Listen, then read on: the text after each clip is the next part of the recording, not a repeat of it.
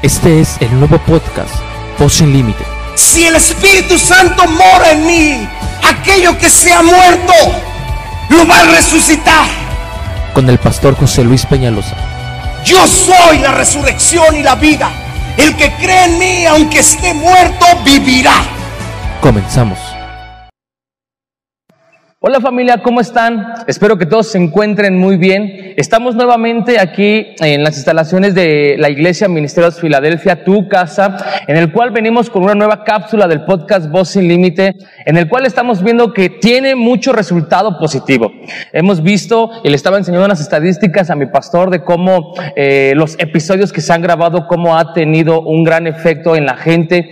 Y hoy nuevamente, en este tiempo en el cual estamos viviendo, nuestro pastor tiene una palabra para nosotros, para nuestra vida. Así que yo te quiero pedir un favor que en cuanto termine la cápsula, que tú puedas enviarle este podcast a la gente que lo necesita, a tu vecino, a tus familiares, a los que lo necesitan. Envíaselos porque yo sé que va a ser de mucha bendición para aquella gente que se lo compartes. Así que hoy están con nosotros nuevamente nuestro pastor José Luis Peñalosa, que es un gusto tenerlo aquí compartiendo en este pequeño episodio de podcast. Mi paz, buenas tardes. Hola, ¿cómo estás, Ever? Muy bien. Para mí un gusto siempre estar aquí en este, en este estudio compartiendo a la gente que nos viene siguiendo de ya unas semanas atrás, meses atrás, Sí. en medio de esta contingencia, en medio de la lucha contra la pandemia y todo lo que ha desarrollado la pandemia, ¿no? Sí. Y hoy quiero compartirles una palabra que Dios ha puesto en mi corazón. Eh, esa palabra que Dios eh, siempre tiene a tiempo. Es una palabra que, que Dios ha puesto en, en mi corazón, compartírselas a las familias, a los padres, a los adolescentes, especialmente a los jóvenes, que podamos poner mucha atención en lo que ocurre, porque yo puedo mirar que hoy está nuestra mirada mucho hacia la pandemia, hacia sus efectos de salud, hacia sus efectos de economía. Sí. Y prácticamente hemos centrado nuestro mensaje sobre esos problemas. Pero yo puedo ver que detrás de ese daño que está ocasionando la pandemia, y que todos somos testigos y hemos venido viendo, también hay un daño que nadie ha visto. Yo quiero hablarles a las familias, así que eh, abre tu Biblia en el libro de Lucas capítulo 6, versículo 46, dice, ¿por qué me llamáis Señor, Señor, y no hacéis lo que yo os digo? Todo aquel que viene a mí y oye mis palabras y las hace, os indicaré a quién es semejante.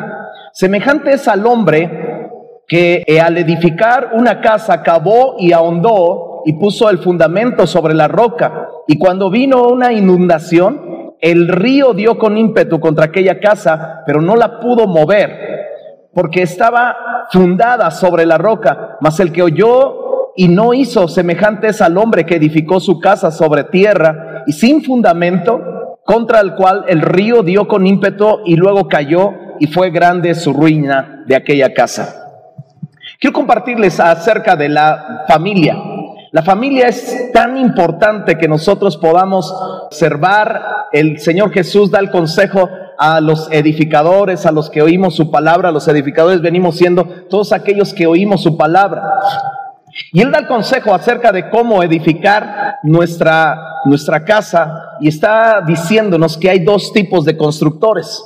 Uno que oye la palabra y la hace y otro que oye la palabra, pero no la hace. No lo hace. El que oye la palabra y la hace es semejante a un hombre que puso su casa sobre una roca. Prácticamente dice que hizo un trabajo. Dice que ahondó, cavó y ahondó para poner un fundamento sobre la roca y así edificar su casa. O sea, hubo un trabajo de este hombre que edificaba, hubo un trabajo de este hombre que estaba ahí edificando su casa, ¿verdad? Y yo creo que todos nosotros hemos sido testigos de cómo hemos visto la edificación de casas seculares, ¿verdad? Sí, Yo fui testigo de cómo se edificó mi casa en un principio, eh, ver los cimientos, ver los cimientos y de el gasto que se hace para uno- unos cimientos sólidos, para Sí. que depende del edificio que tú quieras hacer y depende de lo fuerte que tú quieras hacer, a tu casa, ese va a ser su fundamento. Y hay gente desafortunadamente sin mucha sabiduría que no edifica su casa sobre una roca, sino que lo edifica sobre fundamentos muy básicos y algunos sin fundamentos y obviamente está expuesto para que vengan cualquier situación adversa y pueda destruir esa casa. Quiero compartirte y quiero compartirles a todos que la diferencia entre un hombre que edificó su casa, que oyó la palabra y la hizo, lo describe la Biblia con hombre prudente. El hombre prudente quiere decir cuerdo, sensato, inteligente, wow, que piensa acerca de los riesgos posibles que conllevan ciertos acontecimientos o actividades y adecua o modifica la conducta para no, para no recibir o producir perjuicios innecesarios.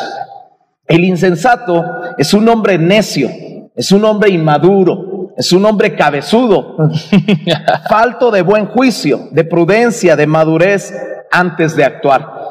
Este es el tipo de dos de la, de la gente que construye las casas. Y yo veo que muchas veces cuando nosotros no construimos una casa bien edificada, no sabemos en qué momento va a venir un río un río, porque Jesús ocupa que un río va a venir contra las dos casas y una va a permanecer y otra va a ser grande su ruina. Y hay veces que nosotros no, no meditamos, no hacemos planes, no, no cavamos en hondo nuestra familia, ¿verdad? Para que nosotros podamos ver, ver esa, el, el, el cómo se edifica una casa. No, no, no, no tenemos idea. Y yo quiero llevarles qué es lo que representa un río, que Jesús habló de un río eh, que iba a venir contra los hogares. Dice la escritura en Isaías 59, 19, eh, y temerán desde el occidente en el nombre de Jehová y desde el nacimiento del sol su gloria, porque vendrá, escucha bien, porque vendrá el enemigo como un río, mas el Espíritu del Señor levantará bandera contra él. Está hablando acerca de que el río representa un enemigo, un enemigo común para los dos hombres que edificaron su casa. Ahora, ¿qué es un enemigo? ¿Qué es un enemigo? Porque yo quiero que nosotros veamos que el ataque viene contra la, la familia, viene contra la casa. Y muchas veces nosotros ahorita que estamos viviendo la pandemia, estamos solamente visualizando hacia la salud y estamos visualizando hacia la economía. Pero vemos, ahorita, si vemos muy de fondo, yo puedo sentir y el Espíritu de Dios me está hablando acerca de cómo vendría ese enemigo sobre la familia y está viendo familias destrozadas. En este tiempo he podido oír la fractura de muchas familias, de tal manera que Primera de Reyes capítulo 20 versículo 1 habla la historia de un hombre que tenía un reino y de cómo vino un enemigo de repente y cómo fue su actuar de ese rey. Dice la escritura en eh, el primer libro de Reyes 21. Entonces Ben Hadad, rey de Siria, juntó a todo su ejército y con él a 32 reyes con caballos y carros y subió y sitió a Samaria y la combatió y envió mensajeros a la ciudad a Acab, rey de Israel, diciendo, así dice Ven Adad, tu plata, tu oro son míos, tus mujeres y tus hijos hermosos son míos. El rey de Israel respondió y dijo, como tú dices, rey señor mío, yo soy tuyo y todo lo que tengo. O sea, este es, no sé cómo decirle, es, es un cobarde. cobarde. Es un cobarde. Es un hombre que realmente tiene una cobardía tan terrible. Cede. Está viniendo el enemigo como un río que va a azotar a su casa, pero como él no tiene fundamentos, no tiene cimientos de conocimiento que quién es Dios y quién es él en Dios, entonces él cede. Él deja, abandona sus hijos y está diciéndole, llévate a mi esposa, llévate a mis hijos. O sea, yo puedo ver realmente cómo un padre de familia puede dejar al abandono un hogar y destruir una casa, destruir una familia, ¿verdad? Sin importarle que venga un espíritu de divorcio sobre la familia, sin importar que después del divorcio venga otro enemigo y pueda saquear a sus hijos, porque la Biblia dice que el enemigo viene por los hijos hermosos. Exacto. Hijos de destino. Sí. Entonces nuestros hijos tienen destino y el enemigo viene y contraataca y se saquea y quiere llevar a los hijos, algunos en drogadicción, algunos con problemas literalmente tan fuertes que de violencia, o sea, bien fuertes, pero no hay un padre que pelee por ellos. No hay un padre. Un padre está enfocado en otras cosas, pero no está enfocado en su familia. De tal manera que yo voy a poner el ejemplo de lo que debe de ser un verdadero padre que ha puesto su fundamento. Es obvio que acá no tiene un fundamento de su casa y por eso el enemigo viene y lo contraataca. Pero hay hombres en las cuales edifican su casa sobre la roca y sobre ellos me voy a centrar, no sobre los malos ejemplos. Dice, en Lucas 8:40 dice, cuando volvió Jesús, le recibió la multitud con gozo porque todos le esperaban. Entonces vino un varón llamado Jairo, que era principal de la sinagoga, y postrándose a los pies de Jesús, le rogaba que entrase en su casa porque tenía una hija única como de 12 años que estaba muriendo. Wow. O sea, este es el ejemplo de cómo un padre debe pelear. Un, este Jairo se da cuenta que su hija está muriéndose y él va a Jesús porque sabe que Jesús le va a escuchar y él le ruega, le suplica, se humilla y le pide que Jesús entre a su casa. casa. ¿Por qué? Y me llama la atención que tenía una hija de 12 años. Yo le voy a decir una cosa. Cuando yo escuché la Biblia que dice que esta niña tenía 12 años, me viene a la memoria los adolescentes, los problemas de adolescentes y empecé a buscar problemas de la adolescencia. Encontré que existen siete problemas que, generales que tienen los adolescentes. Número uno, la educación. Número dos, la relación con sus padres. Número tres, la alimentación, el bullying la drogadicción, embarazos no deseados, depresión y abusos sexuales.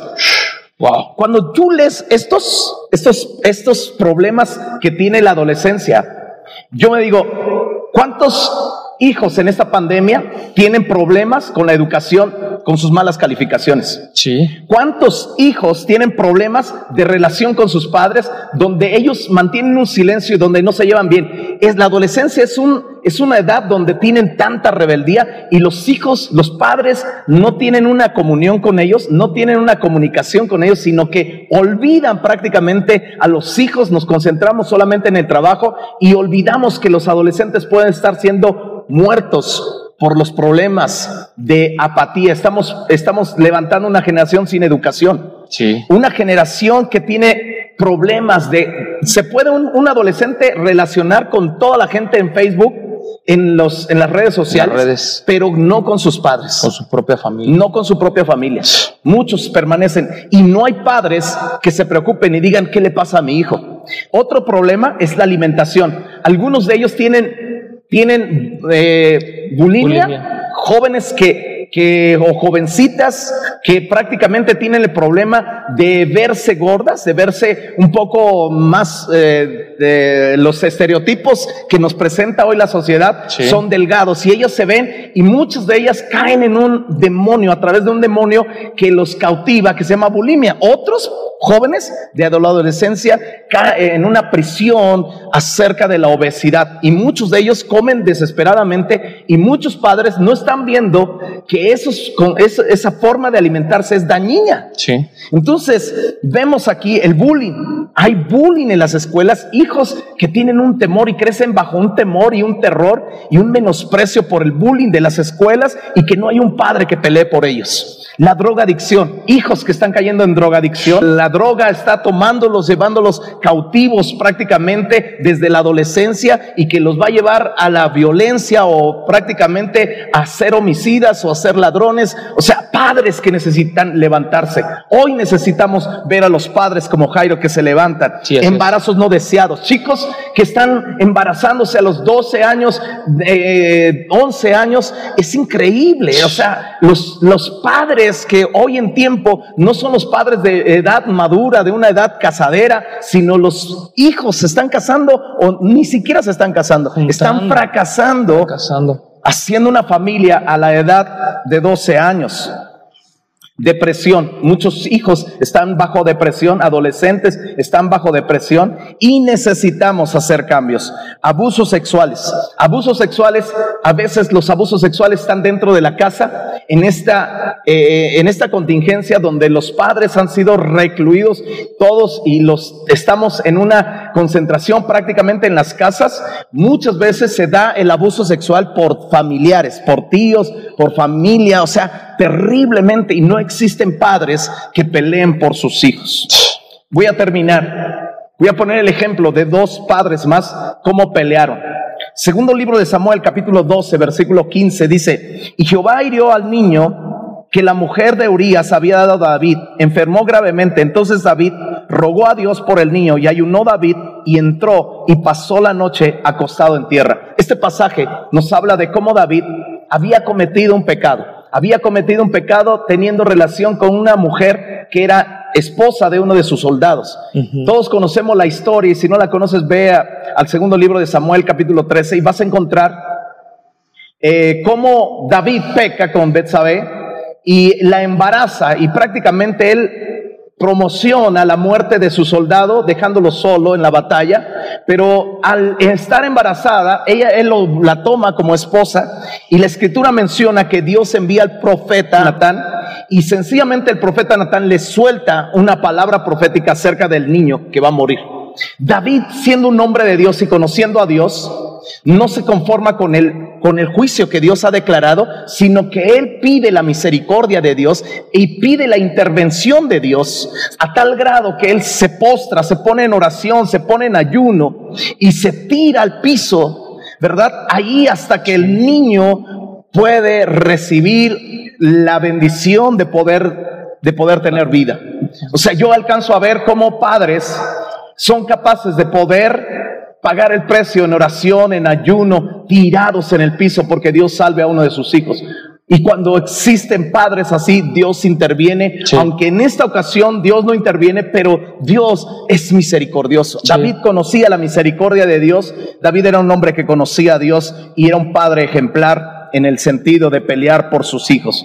Job capítulo 1, versículo 5 dice, y acontecía que habiendo pasado el turno de los días del convite, Job enviaba y los santificaba y se levantaba de mañana y ofrecía holocaustos conforme al número de ellos. Está hablando de sus hijos. sus hijos hacían banquetes todos los días. O sea, cuando describe Dios a Job, Job era un hombre temeroso, apartado del mal, recto, que era eh, uno de los hombres más ricos del, y con más sabiduría de todos los tiempos del oriente en, sus días, pero tenía unos hijos que de alguna manera ellos hacían convite, hacían fiestas y, y Job, aunque no los veía, aunque no, a lo mejor no le invitaban, pero Job reconocía que quizá ellos habían pecado contra Dios. ¿Cuál era la posición de Job? No era abandonar, no dejarlos, porque existen muchos padres que abandonan a sus hijos, pero ya se casaron ya hicieron su vida. No, el deber de un padre es estar intercediendo por sus hijos, aunque ellos estén casados. ya.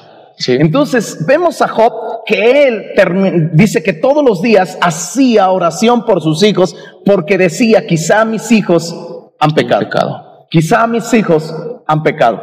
Quizá mis hijos han blasfemado contra Dios. Qué padres.